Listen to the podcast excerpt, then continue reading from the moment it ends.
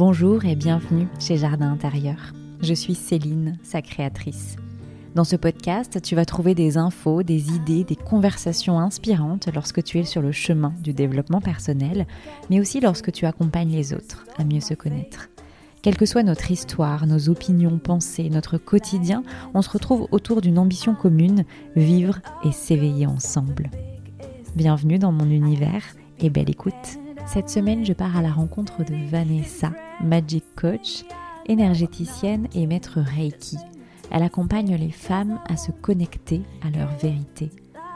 Vanessa, c'est surtout une femme entière, consciente de ses différentes parts et des valeurs qui lui permettent de les faire vivre avec toujours plus de justesse.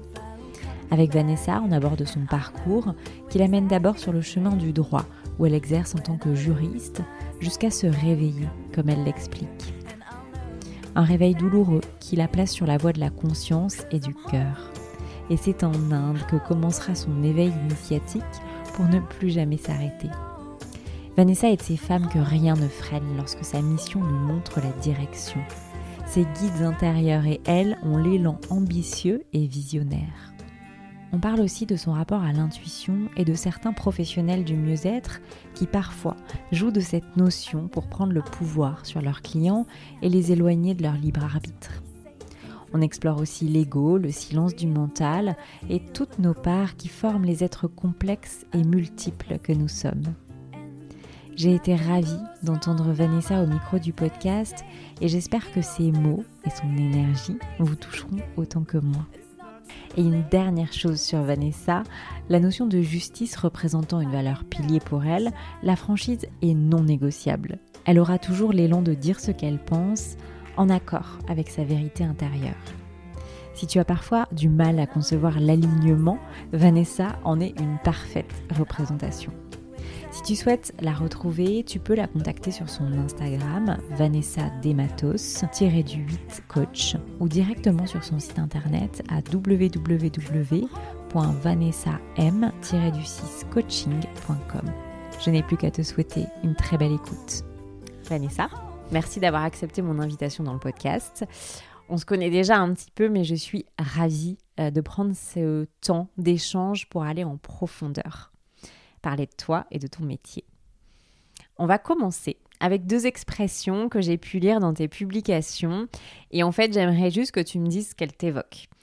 La première parce qu'elle m'a fait beaucoup rire et la deuxième parce qu'elle me fait rêver. T'es prête? Oui. Donc la première c'est la salope sacrée. Qu'est-ce que la salope sacrée? Euh, déjà, merci beaucoup de ton invitation. Je suis vraiment ravie euh, de faire ce podcast avec toi et de pouvoir m'exprimer justement sur ces sujets-là. Alors, la salope sacrée, euh, oui, ça fait rire. Et en même temps, c'est une expression qui est très profonde. Mm. je mets deux mots qui sont peut-être à l'opposé. Donc la salope et le sacré. C'est pas moi qui ai inventé cette expression. Euh, je l'ai reprise et je l'ai trouvée euh, hyper intéressante. Euh, parce qu'on parle souvent du féminin sacré et j'ai fait mm. beaucoup d'initiations énergétiques sur le féminin sacré pour me reconnecter à ma féminité, m'épanouir en tant que femme. Donc ça m'a beaucoup apporté. Mais il y a une chose, c'est que pour moi, le sacré renvoie à ce qui pourrait ne pas être sacré. Et euh, qu'en est-il des femmes qu'on considère, euh, parce qu'elles sont euh, vêtues d'une certaine façon, comme des salopes Et ça, c'est ce que j'ai vécu dans mm. ma vie, dans le sens où, parce que je mets une jupe un peu trop courte ou un décolleté, mm. eh bien, je pourrais être considérée par certains, certaines, comme une salope. Donc, dans mon poste, ce que j'invite à faire, c'est se poser la question de nos propres critères. Qu'est-ce que l'on considère comme, être, comme étant trop ou pas assez, euh, comme étant dénudé ou pas assez dénudé. Euh, j'ai fait euh, des. Donc, j'ai passé l'étape de la photographie avec Anaïs Saint-Guillon, où j'ai pris des photos, enfin, où j'ai voulu me faire prendre en photo où je suis dans ma sensibilité, sensualité, très peu vêtue, mais en mm. même temps c'est pas quelque chose qui renvoie à ce que je pourrais considérer comme du hot, mais certains m'ont fait des retours dans ce sens-là. Donc c'est là où j'ai commencé à m'interroger en me disant mais pourquoi on voit ça comme étant du hot? Alors du coup, bah, il y a certaines personnes qui vont considérer ça parce qu'ils ont leurs propres critères, leurs propres mm. filtres. Et c'est aussi à moi de l'accepter. Et euh, c'est ce que j'ai fait euh, avec le temps. Donc ça a été très transformateur à ce niveau-là. Euh, et ces photos-là n'ont pas forcément été très bien accueillies par ma famille. Il mm. faut savoir que parce que j'ai... Hmm, je viens d'une famille plutôt chrétienne, on peut dire et ça joue, je pense, dans l'image de la femme. Ou euh, quand tu es euh, en petite culotte, euh, même si on voit rien en haut, ben c'est, c'est, un risque en fait, et ça ne doit pas se faire. Et sauf que j'ai osé le faire. Et je m'en suis ramassée plein la tronche, mais ah. j'ai assumé et surtout qu'en fait j'ai compris grâce à cette expérience qu'en fait, des personnes proches de moi, parce que dans leur façon de s'exprimer, euh, de leur questionnement, je pouvais le comprendre en fait. Je pouvais me dire, mais ok, euh, c'est normal, ils s'interrogent. Euh, la mm. Vanessa d'avant n'aurait pas pu faire ça. Là maintenant, elle se reconnecte à sa féminité, elle ose se dévoiler. Mais à travers leur questionnement, je sentais aussi qu'il y avait l'histoire de la salope. En fait, comment ils pouvaient faire peser sur moi euh, l'histoire de cette salope, mm. alors que je ne suis pas une salope. Mais euh, parce que je suis dénudée, parce que je me dévoile, euh, je serai une salope. Mm. Et ça, c'est quelque chose qui est revenu plusieurs fois. Et donc, du coup, se dévoiler, c'est pas, c'est pas être une salope, c'est juste être bah, dans son sacré. Mais mm. donc, du coup, j'ai mis les deux à côté. Et je trouve que ça, ça me correspond bien. Euh, donc j'ai invité euh, les femmes à assumer euh, leur côté salope autant que sacré et d'être surtout qui elles sont. Oui. Mm. Ça tu, tu, soulignes, je trouve vraiment la, la, frontière très maigre entre féminité et salope, du coup entre ce qui est correct ou ce qui ne l'est pas. Oui. Ah, mais ça, c'est qu'une question après de, de, vision et de croyance de chacun. Oui, c'est ça. Et j'invite vraiment à, à ce qu'on puisse dépasser ces cases, ces croyances, mm. ces conditionnements, les injonctions qui font qu'on devrait être d'une certaine façon mm. plutôt qu'une autre. Soyons mm. qui nous sommes. Et, les tiennes avant tout, hein, finalement, parce que ces croyances-là, j'imagine que euh, posées en sous-vêtements, tu vois, si on te reprend il y a quelques années, peut-être que pour toi, c'était juste pas possible et dans ton référentiel, c'était pas possible. Mm, alors que euh, tu as dépassé finalement tes propres croyances aussi en rapport à ça, sans parler des autres. Oui, bien sûr. Et d'ailleurs, euh, ces injonctions et conditionnements, d'abord, c'est les nôtres mm, qu'on a euh, intégrés avec le temps qu'on a intégré euh, de par notre histoire familiale, euh, les mémoires transgénérationnelles. Donc ça, je les ai fait exploser avec le temps. Ça, ça tu fais exploser euh, radicalement. Je les ai fait exploser moi de mon côté, et c'est vrai que ben de l'autre côté, c'est qu'il y a d'autres personnes qui, qui, étaient encore dans ces schémas-là et qui le seront peut-être toujours. Et c'est juste à moi de continuer de, de, renouer avec qui je suis, mm. indépendamment de ce que pensent les autres. Ouais, il y a l'effet ricochet finalement ce que je fais moi, quel impact ça a sur euh, ben, ma famille, le transgénérationnel, mais mm. sur euh, mon entourage? Oui. Passons à la deuxième expression qui mm. me fait rêver, c'est le silence du mental. Qu'est-ce que le silence du mental et, comment on part à sa rencontre? C'est une euh, grande histoire, le silence du mental, pas évidente, parce que pendant très très longtemps, et je parle de ma propre expérience pour euh, exprimer euh, et répondre à ta question. Hum, je suis euh, une personne qui est beaucoup dans son mental à la base mm. parce que on est amené à perfectionner le mental. je suis diplômée en droit social, ingénierie sociale. J'ai développé ma capacité d'analyse, de compréhension. Et c'est comme si, dans ma vie de tous les jours, je cherchais à analyser tout tout, tout. Même ma, propre transformation, mes propres schémas. Euh, plutôt que de les observer, je rentrais dans l'analyse. Mm. Euh, et donc, le silence du mental, c'est cet espace où il n'y a plus de questions il y a juste l'observation de ce qui est et l'acceptation de ce qui est. Comment j'ai pu vivre cette, ce silence du mental? Euh, C'est déjà de comprendre que j'étais dans le mental et de comprendre que c'était un 360, que même juger mon propre mental était du mental, de chercher à ne plus être dans le mental était du mental. Et là, j'ai regardé, je me souviens que j'étais en initiation euh, énergétique, enfin vraiment, où mm. là c'était un espace où tu vis en fait vraiment mm. euh, ta transformation, où tu... C'est des espaces où tu peux expérimenter le silence aussi. Mm. Et là, je, sentais mes mains, mes bras complètement euh, se, relâcher, mais de, au départ de désespoir, parce que je me disais, mais, mais comment c'est possible d'être autant dans sa tête? Et là, c'était le premier pas pour euh, atteindre euh, le silence. Hmm. Donc déjà de comprendre. De comprendre et de l'intégrer. pas que de le comprendre avec la tête, c'est que là, je le, je le vivais. Je, voyais à quel point j'étais hmm. j'étais euh, trop dans mon mental.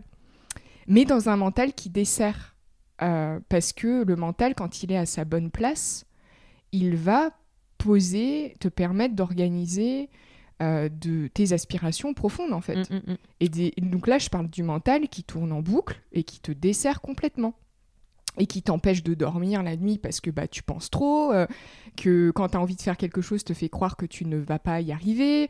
donc c'est ce, mental qui te met complètement dans une illusion. Et donc, à un moment donné, euh, j'ai complètement lâché, abandonné, et je me suis dit qu'en fait, c'était, j'avais peur de cet espace de vide.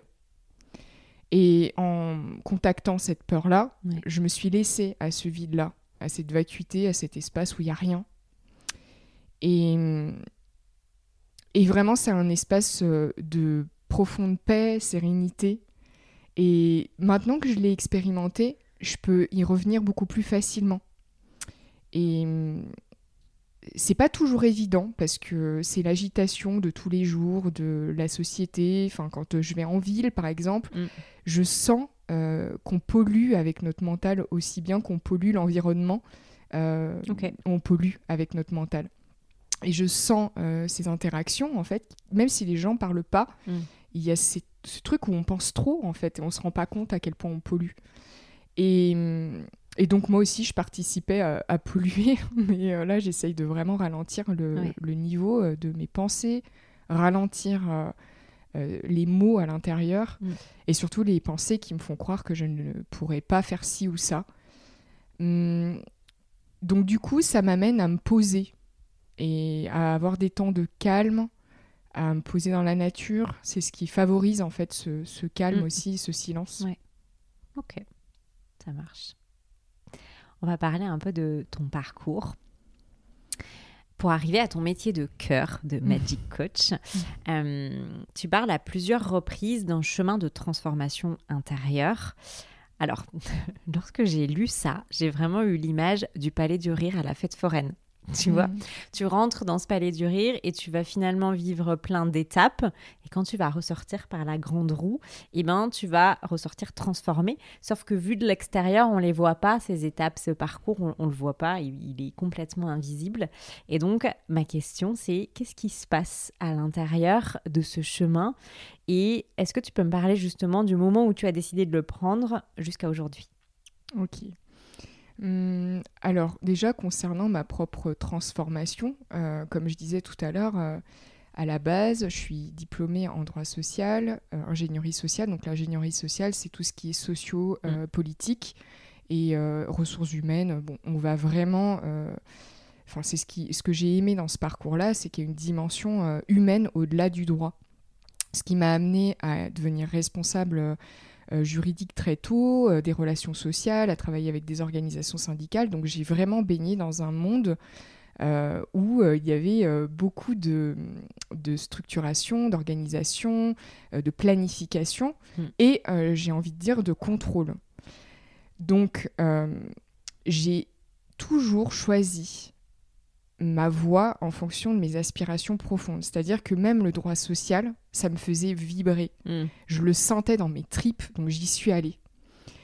Hum, et je suis euh, à la base euh, issue d'une famille euh, d'ouvriers, et quand on avait enfin, je me souviens qu'un de mes professeurs euh, à la fac avait demandé combien de personnes venaient de familles ouvrières. On était 5 sur les 150. Mmh, Donc vraiment, ça a été déjà une transformation pour moi que de changer les croyances familiales et cette forme de reproduction sociale. Mmh. Mais après, j'ai avancé et je sentais que j'avais été amenée à choisir le droit social par rapport à une blessure d'injustice que j'avais profondément. Donc quand j'ai contacté ça, euh, je me suis dit, bon, est-ce que finalement le droit social, c'est quelque chose qui est encore juste pour moi? Et tu vois, là, j'utilise le terme de juste parce que j'ai aussi, et beaucoup profondément, cette, valeur justice qui est encore là. Euh, ce qui m'a ouvert les yeux, c'est, euh, et je crois que on est beaucoup dans ce cas-là, c'est que j'ai contacté euh, mon corps de souffrance. Donc ça m'a réveillée à, à, mon chemin spirituel. Mm. Hum, quand je dis ça, c'est parce que quand j'ai commencé à travailler, donc j'avais un CDI, donc une sécurité de l'emploi, mon cerveau s'est réveillé. J'entends par là que pendant des années, euh, au moins une quinzaine ou 18-20 ans, je n'ai pas forcément euh, les chiffres en tête exacts, euh, j'ai été dans une forme d'amnésie de ce que j'avais vécu dans mon enfance. Mm. donc, à savoir des agressions sexuelles, des viols, et j'en parle librement aujourd'hui parce que je n'en ai plus honte, mais ça a été très dur pour moi d'en arriver à en parler même lors d'un podcast. Donc maintenant je le fais, mais mais ça m'a demandé une grande transformation, ça aussi. Mm, mm. Et donc, quand j'ai contacté cette souffrance, qui est juste, euh, quand elle est, on est dedans, insupportable, on a l'impression qu'on va mourir, ben en fait, il y a une partie de moi qui est morte. Et cette partie de moi, c'est une partie qui, on pourrait dire, euh, est de l'ego. Euh, et là, j'ai commencé à me dire, ok, il faut que ça change. Euh, j'ai eu les ressources intérieures pour me dire, là, il faut que je fasse quelque chose, quoi, pour aller mieux. En sachant qu'en même temps euh, que j'avais découvert mon histoire, que je recontactais ces images, et même ça passait par mon corps, mm. eh bien, j'avais appris que j'avais une endométriose, que j'avais aussi des lésions au niveau du col de l'utérus, donc tout était lié, et tout a été découvert au même moment. Mm. Donc j'en avais Enfin, c'était. J'ai envie de dire, c'était un peu trop sur le coup. Mais je l'ai traversé à fond et je suis partie en Inde parce que je me suis dit, j'ai besoin d'un break. Je suis partie un mois. Et, là, j'ai découvert le Reiki. Mm. J'ai découvert euh, l'énergétique Reiki. Alors, je ne savais pas du tout ce que c'était. Et j'allais à l'ashram Dhamma, parce que je suis partie en Inde dans l'ashram Dhamma euh, au Kerala. Et j'étais vraiment dans, dans cette démarche de guérison, mm. mais sans rien attendre, sans savoir comment ça allait euh, se passer, euh, qu'est-ce que j'allais euh, vivre là-bas. Je sentais, c'était un élan du cœur, donc je suis partie. Et je suis passée devant une affiche sur laquelle il était inscrit Reiki avec le symbole. Et il y avait une formation, et je me suis dit, ah bah tiens, bah, pourquoi pas? Je vais y aller. Et donc j'ai suivi la première initiation. Premier jour, euh, première minute, je pleurais toutes les larmes de mon corps. Je me disais, mais en fait, je suis à ma place là. Et, je vous assure que, enfin, j'ai pas du tout euh, su à ce moment-là que, enfin, je savais pas en fait pourquoi c'était euh, aussi fort. Mais c'était au-delà du mental, pour le mm. coup. Hum. Et donc, du coup, j'ai suivi ces initiations. Je suis rentrée en France et là, j'ai senti le décalage. Je me suis dit, le droit, c'est plus pour moi. Donc j'ai été coachée pour devenir euh, manager, euh, dans, le sens où j'étais déjà euh, manager à ce moment-là, mais c'était plus pour être manager à distance, enfin bref. Donc du coup j'ai suivi un, un, coaching, et quand mmh. j'ai vu la coach, je me suis dit, mais c'est ça que je veux faire. Donc révélation, je veux dire, je veux devenir coach. Mais j'ai laissé le temps faire, et le... j'ai utilisé mon mental aussi à sa bonne place pour mettre en en place ma, transformation professionnelle mhm. de cœur. Donc aujourd'hui, euh, je suis coach certifié, j'ai passé une certification, je suis aussi thérapeute énergétique et maître Reiki enseignant. Donc aujourd'hui, j'enseigne le Reiki qui est pour moi ben, quelque chose qui m'a profondément transformée, bouleversée aussi, mais mm, mm. ça a le mérite de transformer le, le, champ énergétique aussi. Donc Aujourd'hui, euh, j'ai, ouais, je, fais, euh, j'exerce un métier euh, qui est mon métier de cœur, même si j'aimais beaucoup le droit. Je me suis transformée personnellement et ça a amené un changement professionnel. Mais c'est vrai que dans tes, même si on entend que tes prises de décision finalement sont réfléchies. Euh, j'ai vu une coach, je me suis dit je veux faire comme elle. Enfin, t'as pas quitté ton boulot du, jour au lendemain, mais je trouve que quand euh, pour te côtoyer du coup un petit peu, quand tu prends une décision, euh, il y a vraiment ce côté puissance de de toute façon j'y vais, c'est comme ça, et sérénité, et ça va bien se passer. Mm. Et, mm. et, planifier en fait, ça paraît pas fou ou inconscient. Oui, c'est alors vraiment le cœur. Je suis dirigée par le cœur, même si il y avait beaucoup de mm. mental. C'est-à-dire que j'ai justement, grâce à cette décision, amorcé euh, le chemin vers le silence du mental dont on parlait tout à l'heure. Mm, mm. C'est comment je traverse mes peurs, mes conditionnements, mes injonctions qui me font croire que si je crée mon entreprise, je me risque à être dans l'insécurité Mm. J'ai senti ça et vraiment je le sentais dans mes tripes cette peur, mais je l'ai traversée parce que pour moi c'était tellement juste, tellement euh, moi que de créer euh, cette entreprise. C'est bien que tu le précises.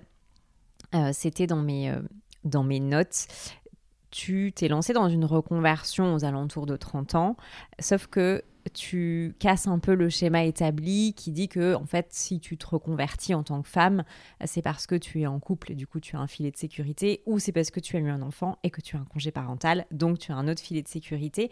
Et finalement euh, tu casses un peu ces schémas là et tu montres tu te montres pour commencer à toi-même que juste c'est possible euh, de, de, faire ce chemin seul.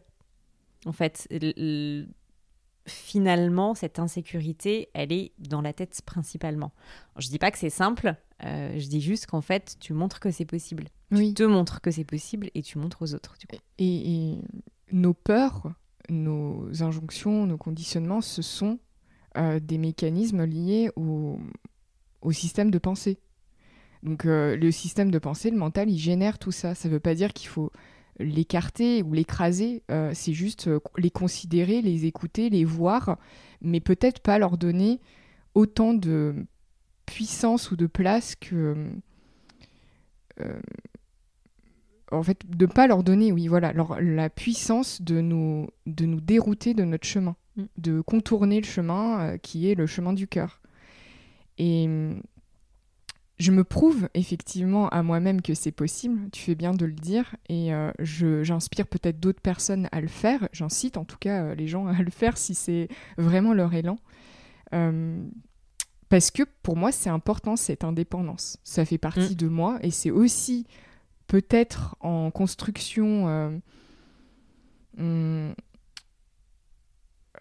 c'est peut-être en lien avec mon histoire et j'ai envie de dire même certainement parce que euh, j'ai vu ma mère euh, être euh, très dépendante de mon père ou la lignée transgénérationnelle des femmes mm. être très dépendante de leur mari et, avoir besoin d'une validation pour faire ou plutôt que leur mari leur exprime bah non tu vas pas faire ça tu vas pas faire ci pour moi c'était juste inconcevable et quand j'étais petite je me souviens encore me jurer de mm. ne jamais me trouver dans cette situation mm. donc autant je peux entendre ce que mon partenaire a à me dire, autant je ferai je prendrai toujours ma décision en fonction de ce que mon cœur et mon guide intérieur me dit. Mm. Et donc là, euh, je me suis prouvé à moi-même que au bout de quelques mois de création d'entreprise, je pouvais générer un salaire, ce qui me permet de payer mon loyer, euh, de, de, nourrir, m'alimenter, de faire ce que j'ai envie de faire. Mm, mm. Euh, et ça, c'est que le début mais en tout cas, je ne dépends de personne. Je suis seule à, dans, cette, euh, dans, cette, euh, dans ce développement-là, mais je ne suis pas si seule que ça, dans le sens où je suis entourée hmm. de personnes qui m'inspirent, qui sont là, qui m'entourent, ma famille de cœur, et, qui me donnent aussi l'élan, l'énergie euh, de continuer dans cette, dans cette lancée-là. Hmm, hmm. Top. On va parler un petit peu euh, de ta manière de communiquer. Dans le milieu du digital coaching, mm. euh, on voit différentes stratégies de communication, différentes, différents moyens finalement hein, de faire passer son message. Certains vont faire le choix d'afficher le côté avoir, les résultats pour montrer que c'est possible justement quand on accepte d'être. Le coaching spirituel, lui, va prôner le fait d'être soi, de se défaire un peu des, couches et finalement pour se, se, reconnecter à son soi intérieur. En parcourant ton fil Instagram, j'ai été plutôt frappée, en fait à un moment j'ai été frappée de voir que tu n'affichais pas du tout tes résultats tu expliques à plusieurs reprises être reconnaissante envers toi, envers tes clientes, de, te faire confiance, de vivre ton métier de cœur justement, mais tu les affiches pas, tu n'affiches pas les euros, tu n'affiches pas un nombre de clientes comme mm. on peut beaucoup le voir dans justement le milieu du coaching. Et je trouve que finalement tu vas montrer des photos assez fortes, mais tu vas toujours expliquer voilà ce qu'elle veut dire cette photo, voilà ce qu'il y a dans mon regard, voilà ce que cette gestuelle veut dire et surtout les étapes qui ont été mm. nécessaires à amener ça. Tout ça pour dire que tu mm. parles de toi et de qui tu es en fait, pas du tout de ce qui est autour et de ce que le coaching t'apporte euh, en termes avoir. Est-ce que cette stratégie-là, elle est consciente, mais justement, est-ce qu'à un moment, tu as, tu as pensé à faire autrement? C'est une très bonne question. C'est une grande question. c'est une grande question, elle est vaste. Hum, bah déjà, j'aimerais quand même commencer par euh, définir ce qu'est la spiritualité pour hmm. moi. Euh, parce que du coup, ça va exprimer, enfin, expliquer euh, ce que je veux dire par la suite. La spiritualité, c'est dépasser une. c'est contacter une se relier à soi, en fait. Hmm. Pour moi, c'est se relier à soi, à une dimension plus profonde que celle de l'ego. La personnalité, le mental, euh, l'ego, c'est tout ce qui est... Euh, c'est inconscient, en fait, c'est la partie inconsciente.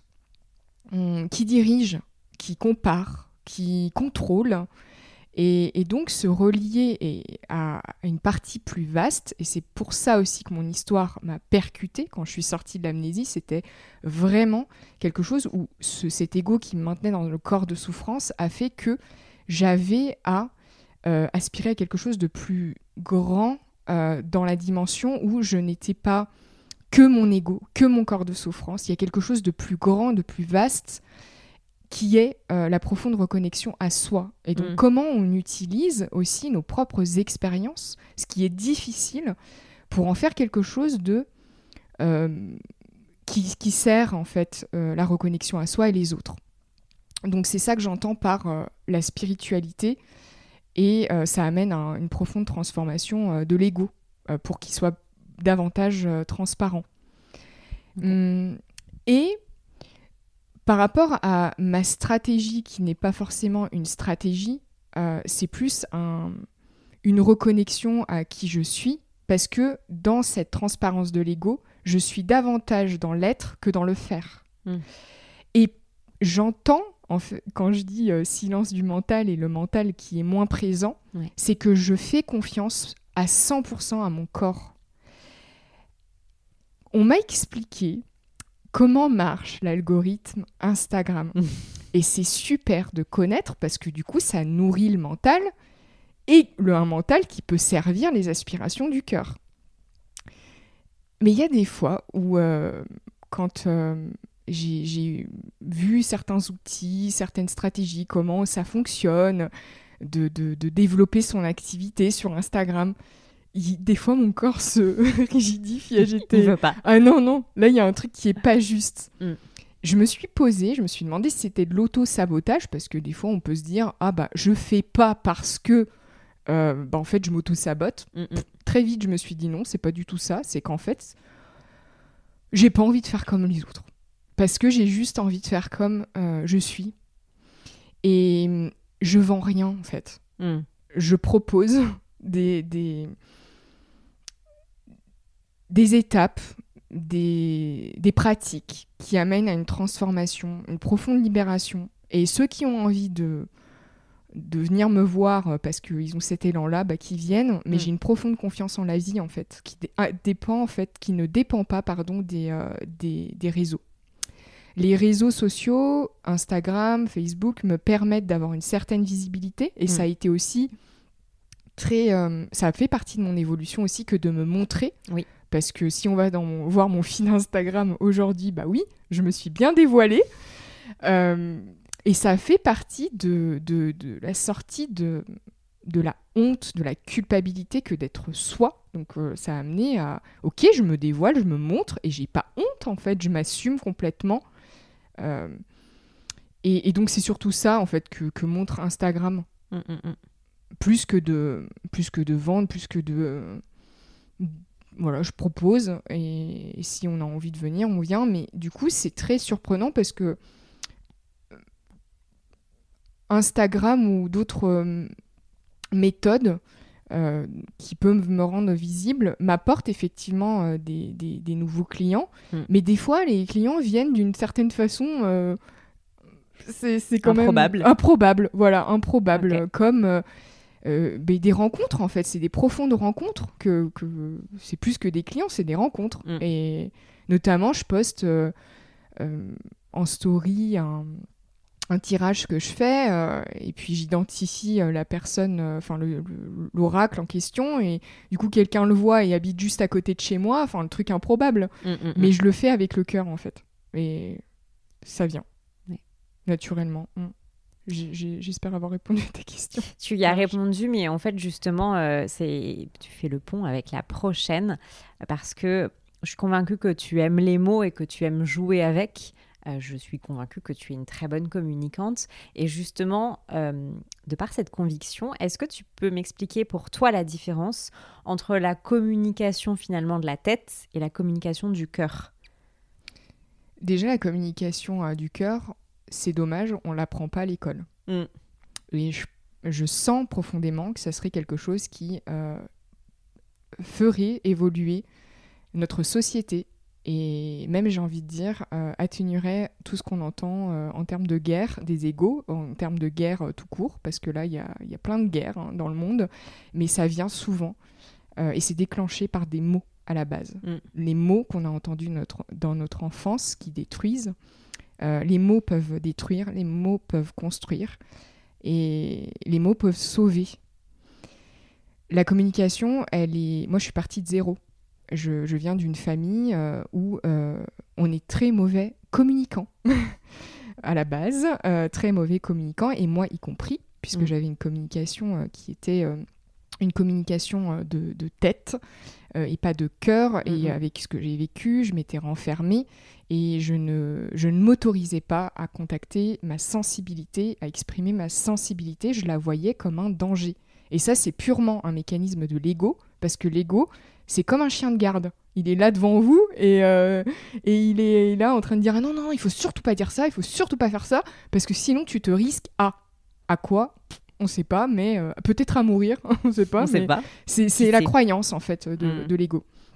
Et, euh, et, du coup, j'ai senti que c'était pas euh, que, que, cette communication c'était pas moi hmm. alors bien sûr dans parce que la communication profondément elle est le reflet de qui on est oui euh, on communique qui on est même quand on a une communication de tête si on a une communication euh, très mentale c'est qu'on est beaucoup dans notre mental alors je sais pas si on a une communication de tête est-ce qu'on communique pas ce qu'on veut?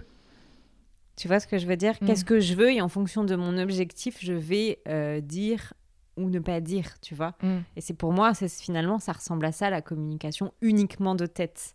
Qu'on nous apprend. C'est qu'est-ce que tu veux de l'autre ou qu'est-ce que tu veux retirer d'une situation. Mm. C'est très stratégique pour le coup. Euh, alors, il n'y a pas de. Moi, dans ce que j'exprime, il n'y a jamais de bien ou de mal. C'est-à-dire que la communication euh, mentale n'est ni bien ni mal. C'est comment on s'en sert. Euh, est-ce qu'on est conscient qu'on est dans la tête? Est-ce qu'on mm. est conscient quand on est dans le cœur? Et mm, donc, quand euh, j'ai peaufiné mon mental par euh, mon, mon, parcours de juriste, et j'aime les mots, puisque de toute façon, j'ai pas choisi le juridique pour rien. quand j'écrivais des, des, des consultations, euh, des conclusions. Enfin, c'est vraiment jouer avec les mots, c'est dans la stratégie. Un juriste, c'est pas quelqu'un qui, en principe, devrait être rigide. Mm. Bien au contraire, en fait, on voit le juriste comme quelqu'un de rigide. Ah oui, la loi, c'est la loi, la règle, c'est la règle. Moi, j'ai été vraiment toujours dans un truc, un jeu, en fait, de stratégie, de, de me dire, ah, c'est cool, il y a plein de règles, mais comment on fait pour être dans le cadre tout en étant, en jouant avec les règles, en jouant avec... Euh, avec tout ce qui compose euh, le droit mm. pour aller dans le sens de ce que l'on veut de ce qu'on souhaite. Donc c'est là où euh, le mental sert. Mm. Mais euh, à un moment donné, être en contact de ces mots hum, et de savoir les utiliser était pour moi insuffisant parce qu'il manquait le cœur. Donc c'est en me connectant à ma sensibilité, en m'autorisant à ouvrir et à me dévoiler, que j'ai, euh, je communique mm. aussi mes expériences, qui je suis, sans avoir peur que ce soit utilisé à mauvais escient. Parce que si j'avais, avant, j'avais peur en fait qu'on utilise euh, ce que je dis et qui je suis contre moi. Je sais que j'ai les ressources en fait pour savoir poser des limites et, et me dire bah en fait si la personne elle est comme ça, elle utilise ce que je dis, bah en fait j'ai rien à faire avec elle quoi. Mm. Euh, donc ça me permet aussi de, de voir et d'avoir ce discernement. Donc quand on se dévoile, quand on communique avec le cœur, on, on s'expose, c'est clair. Et en même temps, euh, c'est beau de s'exposer parce que on exprime qui on est au final. Mmh. Ok. Tu m'offres encore un pont. Tu me parles justement de poser les limites et j'avais très envie d'aborder le sujet de l'intuition avec mmh. toi parce que pour moi, ce terme, il est quand même empreint de mystère. Euh, il est aussi précieux que dangereux, mm. selon comment il est utilisé. Pour certaines personnes, c'est le canal privilégié de communication avec leur corps. Je mm. pense que tu en fais partie. Mais lorsqu'il est peu maîtrisé, je le vois un peu comme un risque de manipulation. Mm. Aujourd'hui, on voit beaucoup l'intuition, enfin c'est un peu vendu comme le Saint Graal. Et euh, et, on, on, peut vouloir, et j'en ai fait partie, tu vois, se former à l'intuition. Il y a des formations à l'intuition, genre connecte-toi. Et, et, finalement, pour moi, c'est dangereux. Pourquoi? Parce que des fois, on croit qu'on a une intuition. C'est juste un biais cognitif qui, est, euh, qui, euh, qui, se met en marche. Tu vois, c'est juste le fonctionnement de notre cerveau euh, qui fonctionne normalement, mais si tu veux, qui est en train de nous envoyer une, une information. Et c'est là où, pour moi, la manipulation extérieure, elle peut être mise en œuvre. Je ne sais pas si je suis claire dans mon début de question, mais j'aimerais en fait juste avoir ton avis et peut-être ton expérience sur ce sujet de l'intuition. Comment toi, tu la vis, tu la ressens et comment tu la perçois. Hmm. Je vois ce que tu veux dire par rapport euh, aux dérives et à la manipulation. D'ailleurs, j'en ai parlé euh, il n'y a pas très longtemps. Euh, j'ai senti l'élan de, de m'exprimer sur la spiritualité à la dérive parce que j'ai observé que l'ego n'est pas que dans le monde des juristes que j'ai pu expérimenter. Il y a aussi beaucoup d'ego, euh, l'ego spirituel. Et hum, j'entends par là l'utilisation justement euh, de l'intuition et de ce canal où tu te laisses complètement traverser pour dire à l'autre ce qu'il a à faire, ce qu'il n'a pas à faire. Donc j'ai entendu euh, des personnes dire mes guides m'ont dit que tu devrais faire ça. Donc ça, pour moi, c'est primordial que d'être, quel que soit le chemin, d'être dans, dans le discernement. Donc, c'est l'invitation, comme le cinquième euh, accord Toltec le dit, d'être curieux, d'être ouvert à, mais de rester quand même dans une forme de ne pas croire ce qu'on vous dit, mais d'aller vérifier par votre propre expérience. L'esprit critique. Quand je fais des initiations énergétiques, Reiki notamment, je dis toujours ne croyez pas ce que je dis, allez vérifier parce que c'est votre expérience, c'est votre guide intérieur qui va confirmer ou pas ce que je vous communique, ce que je vous transmets ici. Mon intuition, ça fait très longtemps que je suis en contact avec elle euh, dans une forme de peut-être ce qu'on appelle la clairvoyance.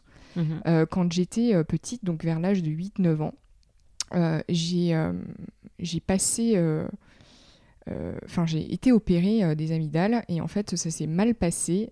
j'ai failli mourir.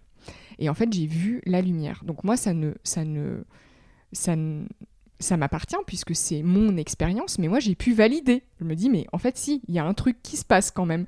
Et là, j'ai entendu quelqu'un, mais qui n'était pas moi, peut-être que c'était mon âme, je ne sais pas euh, le dire, mm. mais je ne sais pas de mentaliser, me, réveiller, en fait. Me dire, mais en fait, non, c'est pas ton heure, réveille-toi. Et donc, du coup, euh, voilà, je me suis réveillée à temps, euh, on m'a amenée aux urgences. quoi qu'il en soit, à partir de ce moment-là, de ce que je, je me souviens, j'ai commencé à euh, percevoir des choses qui allaient se passer euh, dans l'avenir. Euh, notamment une fois où, enfin c'est une anecdote, mais ma soeur faisait du judo, elle était ceinture noire, elle allait vraiment dans une catégorie où ça pouvait être aussi dangereux mm. que passionnant, mais dangereux. Et une fois, je me suis réveillée le matin et j'ai, quand le mental n'est pas là, le matin, c'est vraiment des flashs, quoi. Euh, pas le temps de réfléchir, euh, pouf, les, les, images quoi viennent. Et j'ai vu qu'elle allait, euh, elle allait aller à l'hôpital. Donc je me suis dit, qu'est-ce que je fais là? Je dis ou pas? Parce que le cerveau est très intelligent. Si je lui dis, elle va se conditionner à ce que ça se réalise. Hmm. Donc finalement, je ne suis pas allée la voir elle. Je suis allée voir mon père. Je lui ai dit, qu'est-ce qu'on fait? J'ai vu que Elodie allait à l'hôpital. Et là, il m'a dit, il m'a pris au sérieux.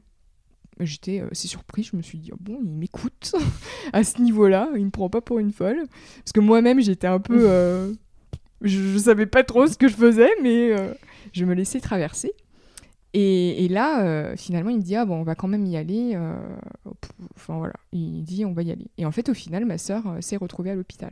Et ça a été assez grave donc là, j'ai commencé par mon expérience à me dire ah il y a quelque chose mm. où je vais voir, je vais avoir un flash et, ça va se produire. Mm. Mais du coup, quand je fais euh, des soins énergétiques, j'ai contact avec les mémoires de la personne. C'est quelle posture j'adopte, qu'est-ce que je dis, qu'est-ce que je ne dis pas, pour ne pas lui voler son propre libre arbitre. Donc, je suis très vigilante au niveau des mots que je vais utiliser, comme je disais tout à l'heure, les mots sont destructeurs, les mots sont constructeurs, voilà, ils peuvent construire, ils peuvent sauver. Euh, donc qu'est-ce que je dis Qu'est-ce que je ne dis pas euh, donc j'utilise mon intuition avec vraiment euh, le discernement de ne pas voler à l'autre son propre pouvoir. Je pose des questions, j'amène la personne à révéler, à réveiller son guide intérieur, mais voilà, mm. je ne vais pas ôter euh, son libre arbitre. Parce que en programmation neurolinguistique aussi, j'ai pu étudier que quand on a une croyance, quand on, voit quelque chose, on va le, le, mettre en œuvre. Mm.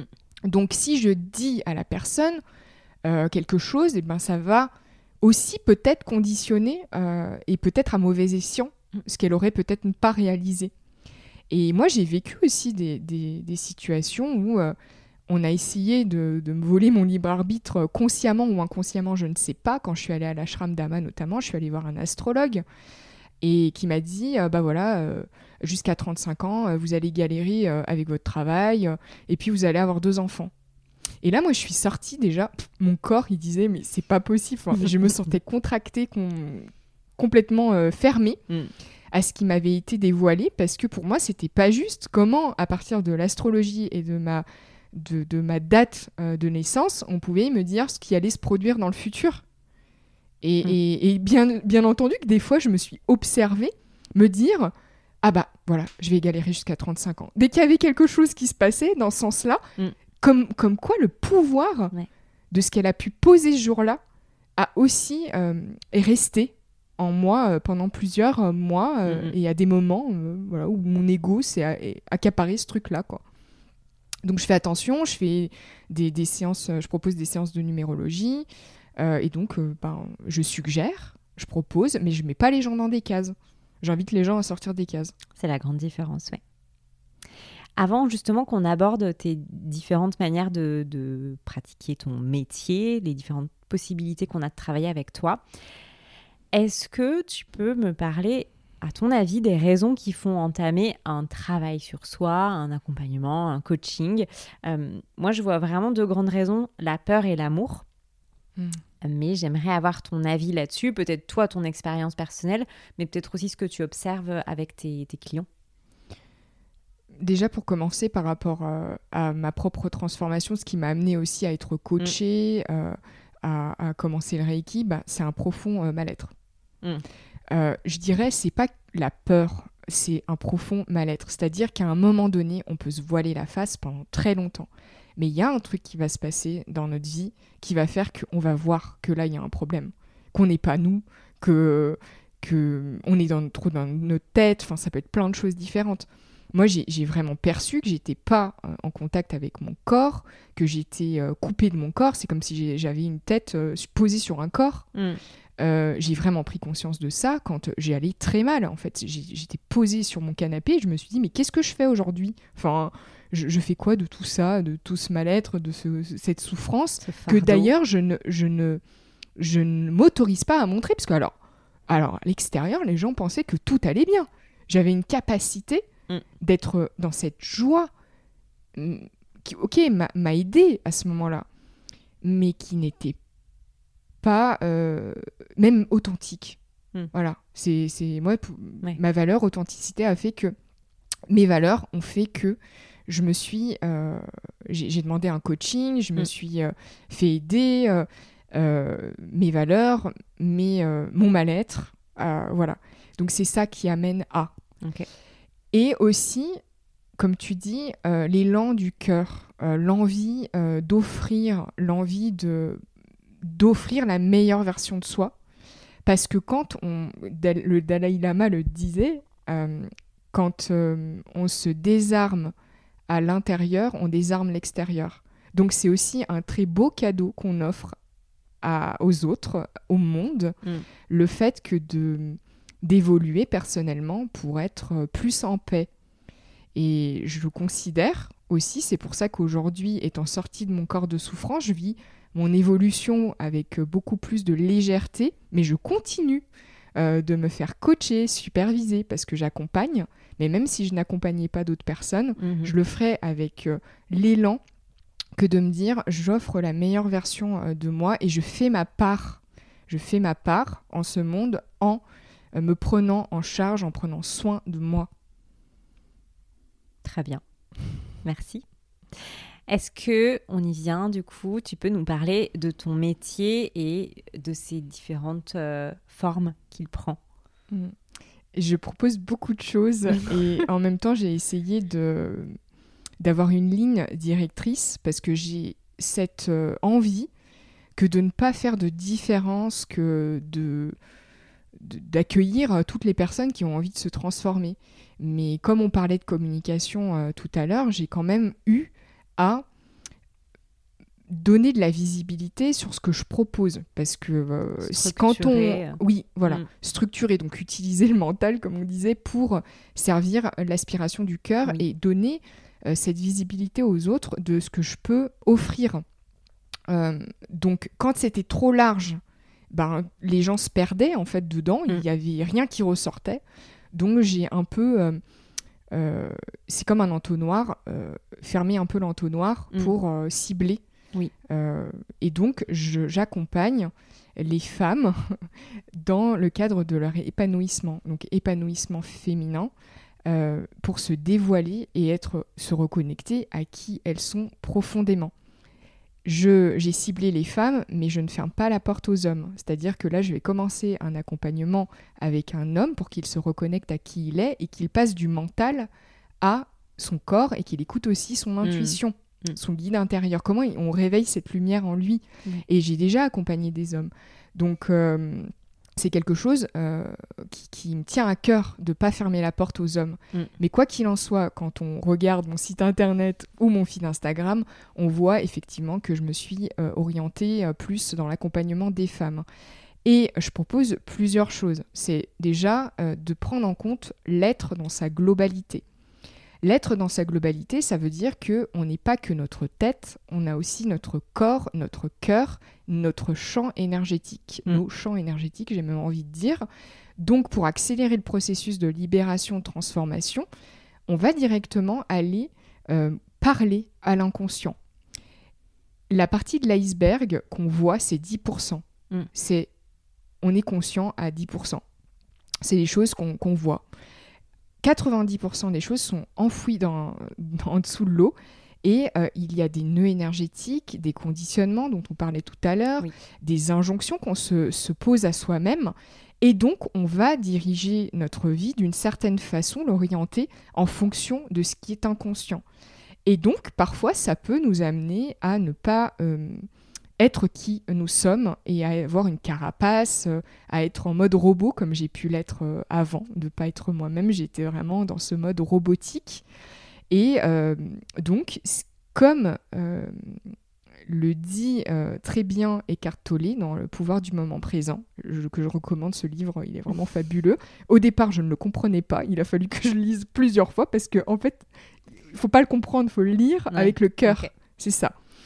Et donc à un moment donné, il dit quelque chose qui est très vrai, c'est que il, euh, il est important de s'observer, de s'observer et en observant nos propres schémas, en s'autorisant à ce que ce qui est enfoui euh, en dessous de l'eau et qu'on ne hmm. voit pas puisse émerger juste en l'observant de façon neutre, sans jugement, on transforme déjà notre être on se reconnecte à qui l'on est davantage. Hum, et donc, on, a des, on devient davantage maître de qui nous sommes. Donc, c'est vraiment la ligne directrice que j'ai donnée et, à mon, au coaching, aux accompagnements. C'est vraiment cette envie que les gens puissent devenir maîtres de qui ils sont, mais sans être dans le contrôle. C'est d'être qui ils sont vraiment. Et euh, je propose plusieurs outils.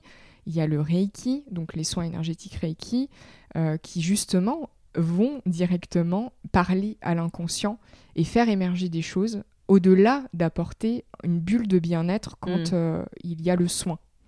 Le soin apporte une bulle de bien-être, ramène à un état d'homéostasie, dans un état de, de sérénité, euh, mais il va aussi aller euh, contacter des nœuds énergétiques pour les dénouer. Donc après ces séances, il y a des synchronicités, il y a des choses qui se passent pour amener à plus de conscience. Mm.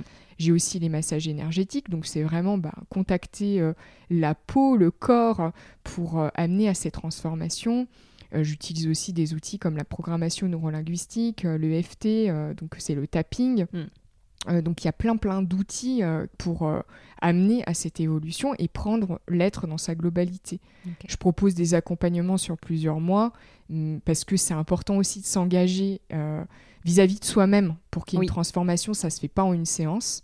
Mais je propose aussi euh, des séances euh, individuelles, en sachant que j'ai aussi euh, la numérologie. Comme je disais, je ne mets pas les, personnes dans les cases et je fais très attention à ce que les gens ne s'identifient pas en se disant moi je suis chemin de vie 3, hmm. bah, du coup je suis comme ça. Ah bah, là c'est très enfermant. L'idée c'est d'être de passer du limité, de la limitation à l'illimité. Et donc c'est un outil qui permet de prendre du recul, de te connaître et bientôt, euh, je vais faire la formation euh, avec toi, Human Design, parce que j'ai. Euh, bah, je t'ai demandé de, de, me faire mon thème et ça m'a tellement parlé parce que ça m'a permis de mieux me connaître et de poser des mots justes sur ce que j'étais en train de vivre. Mm.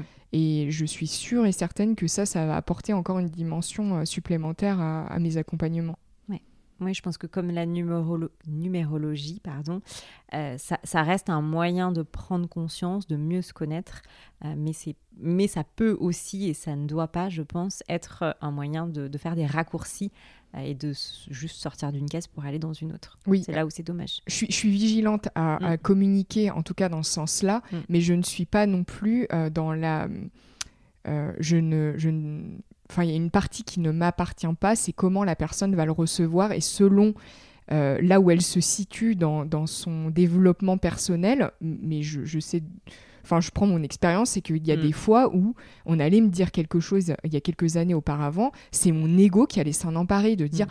Ah bah voilà, je suis manifestor, euh, ça veut dire que 9% de la population sont manifestors. Euh, je, dis, je donne cet exemple parce qu'à l'époque, je savais pas mon human design, enfin mon thème, mais ça aurait pu se passer comme ça. Mm. Avec d'autres choses, ça s'est passé. Mm. Et je me disais, mais ah ouais, bah alors je suis comme ça. Mm. Ah bah alors c'est génial. Et ça rassurait, ça nourrissait l'ego. Et il y a des personnes qui vont réagir comme ça. Mais je suis quand même dans une approche personnellement euh, à, à rappeler que non, euh, là, on n'est pas, pour, on pas là pour nourrir l'ego, on est mm. là pour prendre du recul, Donc j'amène à cette prise de conscience déjà au début de, du thème, mm. au début de la numérologie, au début de la consultation, et puis après la personne elle en fait ce qu'elle veut, et ça ça m'appartient pas. Ok. Mm. Il y a une dernière chose, il me semble, ce sont les voyages olfactifs. Ah oui, les voyages olfactifs, j'en ai pas parlé. les voyages olfactifs, c'est un projet de, de cœur que j'ai depuis euh, quelques années déjà, euh, avant le Covid, avant euh, les, premiers confinements. j'ai commencé à, à, œuvrer avec Éléonore de Stahl, qui est parfumeur à Paris, mm. que je connais parce que j'ai vécu à Paris, je l'ai rencontré et j'avais déjà euh, bénéficié euh, d'un voyage olfactif avec elle. Donc elle m'avait déjà fait découvrir euh, les parfums, son approche qui est très énergétique.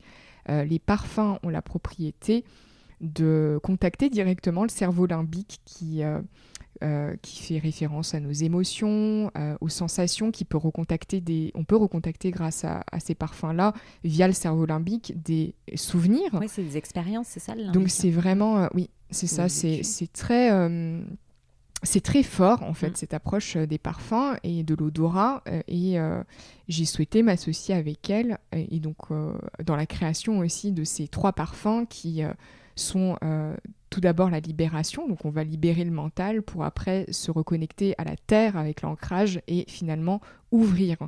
Donc là, je suis en train de voir avec elle si on peut créer un autre parfum. Donc elle est en train de le créer, plutôt sur la création sur euh, comment contacter notre créativité. Et donc ces voyages olfactifs, ils se passent en individuel ou en groupe. Hmm. Actuellement, j'en propose euh, chez l'outil où euh, j'associe ces parfums de ma voix, de mon tambour, où j'amène véritablement un voyage de A à Z. Hmm. Et il y a de profondes libérations qui se passent, des émotions qui se libèrent pendant ces voyages. Et l'effet groupe apporte aussi hmm. une dimension de conscience qui est puissante. C'est un état un peu méditatif J'essaye d'imaginer du coup. Oui, tu fais bien de poser la question parce que euh, c'est un état méditatif. En, en fait, c'est entre l'éveil et, le sommeil. Le sommeil et l'éveil, c'est entre les deux. Et le parfum, il a la propriété d'être un support de méditation. Hmm. Des personnes qui n'ont jamais médité peuvent rentrer dans cet état de méditation facilement grâce au parfum. Donc c'est un support de méditation. Et donc, il n'y a pas de prérequis pour ces voyages olfactifs. Euh, il n'y a pas besoin d'avoir une expérience en méditation, bien au contraire, justement, c'est une expérience. Vivre euh, ce. moi, je propose des champs de, l'expérience, mm, mm. et le voyage olfactif en fait partie. Pour les gens qui n'ont jamais médité, c'est hyper intéressant, parce que du coup, ça leur permet de contacter un état qu'ils ne connaissent pas forcément. Et du coup, peut-être de silence du mental. Mm. Ça peut aller jusque-là. Et euh, je le sais, mais j'ai pas la date exacte parce que j'ai noté dans mon agenda. Il y a une date qui arrive chez l'outil du coup à Lyon en avril. Oui, c'est le 14 avril. Euh, c'est le 14 avril de 19h à 21h et je m'associe. Il reste des places, je sais même pas. Oui, il reste des places. Je, je m'associe cette fois-ci avec euh, Sarah, qui est professeure de yoga, qui va proposer du yin yoga aussi. On va associer nos voix, on collabore toutes les deux pour vraiment amener une dimension aussi euh, voyage olfactif, yoga et chamanisme. Donc on passe par le corps pour détendre profondément euh, tous les muscles, tout, tout ce qui est euh, enfoui peut-être. Mm. Et, donc d'accompagner toutes les deux. Enfin moi j'ai vraiment eu cet élan de lui proposer parce que c'est une très belle personne, Sarah. Trop bien. Merci. On va passer pour finir aux questions sur ton éveil. La première, c'est les lectures qui t'ont accompagné dans ton travail. Celles en tout cas qui te viennent les lectures, comme j'en parlais, euh, j'en parlais tout à l'heure, le pouvoir du moment présent mm. des cartes Tollé, je ne l'ai vraiment, je, l'ai pas compris au départ. Mais quand je dis compris, c'est parce que quand je lisais, je me disais mais qu'est-ce qu'il raconte? Mais qu'est-ce qu'il raconte? Parce que je, je, lisais avec ma tête. Puis un jour, j'ai ouvert le, le livre de nouveau et je me suis dit oh mais enfin ça résonne et je mm. sentais dans mon cœur que ça vibrait en fait dans mon corps. C'est comme si ces mots me traversaient. Et là j'ai commencé à vivre la lecture de ce livre comme une initiation au moment présent, une initiation et une invitation à vivre le moment présent. Mm, mm. Un autre livre qui m'a vraiment euh, fait vibrer, c'est euh, La révolution du silence de Krishnamurti. qu'on lit avec le cœur aussi, de préférence. Après, si le mental, bah, on l'observe, quoi. Mm. Quand on l'observe, faire croire que bah, c'est pas possible ce qui est écrit, et en fait, juste l'observer, ça permet de revenir à, ce qui est écrit. Il y a aussi plein d'autres livres. J'ai lu les livres qui retranscrivent les paroles d'Ama, mm. qui m'ont beaucoup parlé. Hmm, j'ai beaucoup aimé, ça m'a beaucoup accompagné en tout cas dans, dans, ma vision de ce que pouvait être l'ego et de sa destruction de soi et des autres. Voilà pour les livres qui me viennent. Euh, c'est pas mal déjà. Il faudrait que tu nous proposes une lecture méditative parce que rien ne se lit avec la tête avec toi. c'est un vrai défi. oui, c'est un défi. Mais en fait, c'est juste que euh, euh, c'est mon expérience. Hein. Mm. Je, suis, je suis aussi beaucoup dans, le mental la plupart du temps encore. Euh, il y a des fois où je vais tomber dans le mental, il y a des fois où je vais en sortir. Et je crois que l'histoire de la vie, c'est pas d'être ni dans l'un ni dans l'autre, c'est de se rendre compte de là où on est mm. pour choisir où on veut aller. Donc, quand euh, on lit, bien évidemment qu'on utilise notre cerveau. Mais quand on lit, est-ce qu'on peut juste éteindre notre capacité d'analyser ce qui mm. est écrit pour juste recevoir les mots tels qu'ils sont. Mm. Et, c'est ça que j'entends par ne pas euh, lire avec la tête, c'est de pas chercher à analyser ce que l'autre dit, juste à recevoir ce qui est dit. Ok. Une personne qui t'a inspiré, un ou une mentor?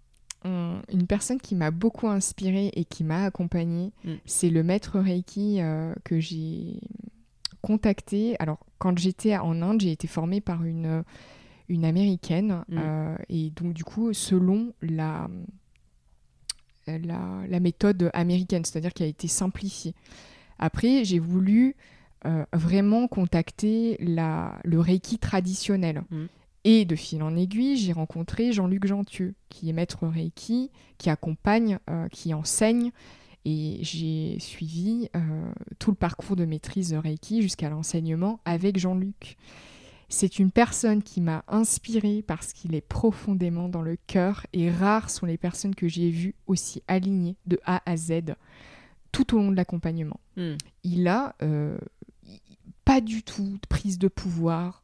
Il m'a toujours, il a réveillé mon, mon guide intérieur sans dire ce que j'avais à faire. Hmm. Et pour moi, ça a été une profonde inspiration, hmm. puisque j'aspire à euh, pas être comme lui, parce que je veux être comme je suis, mais en tout cas à avoir cette démarche euh, du cœur. Donc il a été vraiment euh, un mentor, une personne qui m'a beaucoup inspirée. Ok. Est-ce que tu as des rituels pour prendre soin de toi? Oui, j'ai des rituels pour prendre soin de moi. Et déjà, un rituel, c'est c'est quoi euh, un rituel, il peut être euh, laïque, parce que souvent on, met euh, les rituels dans. On associe le mm. rituel à, une religion. Et, la religion, effectivement, est empreinte de rituels. Mais là, pour moi, c'est je sors de, de, ce qui est religieux pour vraiment mettre en place des rituels, des pratiques, des habitudes qui me font du bien. Mm. Et la première, c'est pour moi la méditation. Méditer, c'est pas euh, forcément se poser sur un zafou, un coussin de méditation, mais pour moi c'est quand même important que de me poser régulièrement au cours de la journée, mais surtout le matin, ou au moins minimum 15 minutes. Hmm. Je me pose, je respire, je reviens à ma présence. Et donc la méditation, euh, telle que je la pratique, elle favorise ma présence.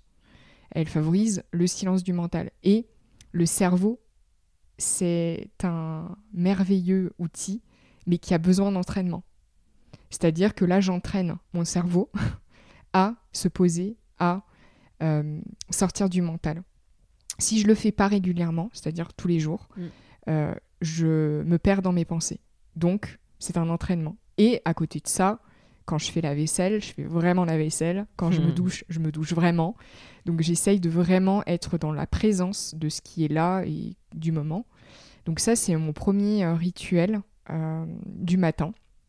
Ensuite, euh, j'ai instauré une routine de sport donc deux, trois fois par semaine, j'ai contacté mon amie coach sportive Sarah Magnoli et pour lui demander de me faire une, un rituel, enfin en tout cas une routine que je fais. ça me fait du bien parce que le corps a besoin de bah, d'évacuer aussi.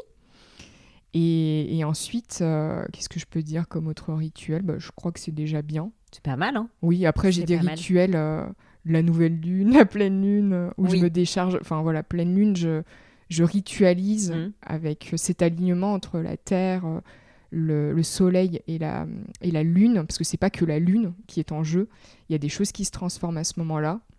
Moi, en tout cas, euh, c'est quelque chose que je contacte, cette énergie, et euh, je vais me, délester de ce que je ne veux plus, ça me fait du bien, c'est mmh. un moment pour moi. Après, le soir, aussi, euh, ce que je n'ai pas dit mais qui est important, c'est mes autotraitements Reiki. C'est-à-dire que le Reiki permet aussi de prendre soin de soi avec des autotraitements énergétiques. Tous les soirs, je fais euh, mes 15 minutes, 20 minutes d'autotraitement. Ok. Top. Et pour finir, la dernière expérience de bien-être que tu as vécue ma dernière expérience qui a été très très forte et qui est aussi euh, de l'ordre du rituel, mm. c'est euh, le soin rituel Rebozo. Mm. J'ai alors le Rebozo, c'est euh, une pratique ancestrale qui vient du Mexique. C'est très fort puisque deux femmes sont dédiées à, au bien-être de, de, la femme qui vient. Et donc, donc moi, j'ai vécu ça deux fois où on, a pris soin profondément de moi. Mm. J'ai été euh, traitée comme une déesse. J'ai été euh, de A à Z emportée euh, vers une libération profonde. Et j'ai vécu ce soin rituel bien-être comme un passage, puisque souvent ce soin est utilisé pour les femmes qui ont eu un enfant, qui ont accouché, mm. pour euh, passer d'un état de grossesse à un état bah, de maternité, mais vraiment de, de, de, favoriser ce passage. Mm. Et on peut très bien le faire quand on n'a pas eu d'enfant, j'en ai pas. Et j'ai vécu euh, ces deux fois comme des, des passages. La dernière fois euh, que je l'ai fait, j'étais très fatiguée depuis plusieurs mois parce que j'ai vécu l'année dernière euh, cinq initiations énergétiques. Mon corps, il l'a senti passer. Je me suis dit peut-être qu'il fallait que je ralentisse. Mais quoi qu'il en soit, ça a eu le mérite de vraiment euh, passer d'un état où j'étais très fatiguée, où j'avais de profondes transformations intérieures, à accompagner mon corps à ok, là c'est bon, tu peux lâcher à recontacter, enfin à réinitialiser, j'ai envie de dire, toutes mes cellules. Alors plein potentiel, euh, enfin leur haut potentiel de joie et d'amour, et ça m'a vraiment aidé. Donc euh, j'ai fait ce soin avec euh, Maude de Retour à Soi et Bérangère, et j'ai tellement aimé les deux fois où je l'ai pratiqué, que, enfin où je l'ai pratiqué, où je l'ai reçu, que j'ai souhaité moi-même mm. être initiée. Donc Maud m'a initiée et je vais proposer avec elle ses soins parce que c'est tellement, tellement euh, incroyable pour, euh, enfin pour les femmes en fait. C'est un rituel qui est même, j'ai envie de dire, magique, mm. tellement il est puissant. Ouais. Laure et Audrey de l'outil l'ont fait et elles en parlent aussi, je crois, dans la dernière expérience de bien-être mm. dans le podcast. Et pour elles aussi, ça a été un moment mm. assez fort. Elles l'ont fait sur une journée, euh, mm. oui. elles, m'ont parlé. Euh, moi, c'était sur trois heures et c'était individuel. J'étais seule. Euh, avec deux femmes, rien que pour moi. Mais en tout cas, c'était vraiment, ouais, c'est très fort comme et ça, j'ai cette envie euh, que, mm. de, que de le transmettre aussi, de, de le proposer, parce que euh, c'est tellement transformateur. Hein. Et en complément de, de, ce que je propose aussi, c'est dans la même lignée. Ok. Tu vois, une nouvelle manière de travailler avec toi. Merci beaucoup, Vanessa, pour tous tes partages et en tout cas, dans ce que j'ai entendu, c'est vraiment cette invitation à nous reconnecter et à accepter toutes nos parts. Ego, mental, cœur, peu importe finalement, c'est d'accepter ce qu'on est dans, notre globalité. Donc merci pour ce message fort. Merci à toi, tu résumes très bien. c'est vraiment euh, d'accepter euh, les parties de soi. C'est déjà un grand pas, mm. que, parce que souvent on se fait la guerre à l'intérieur. Et juste de s'observer, de s'accepter comme on est, et des fois d'accepter de ne pas s'accepter. Ça fait partie du processus. Mm. Merci Tout à ça est un long chemin. Merci. Et voilà, c'est terminé pour aujourd'hui. Merci d'avoir écouté jusque-là. J'espère que l'épisode vous a plu et qu'il vous donnera envie d'en parler autour de vous. En attendant le prochain épisode, vous retrouverez toutes les notes du podcast sur le site www.jardinintérieur.fr. Je vous souhaite une belle semaine à tous.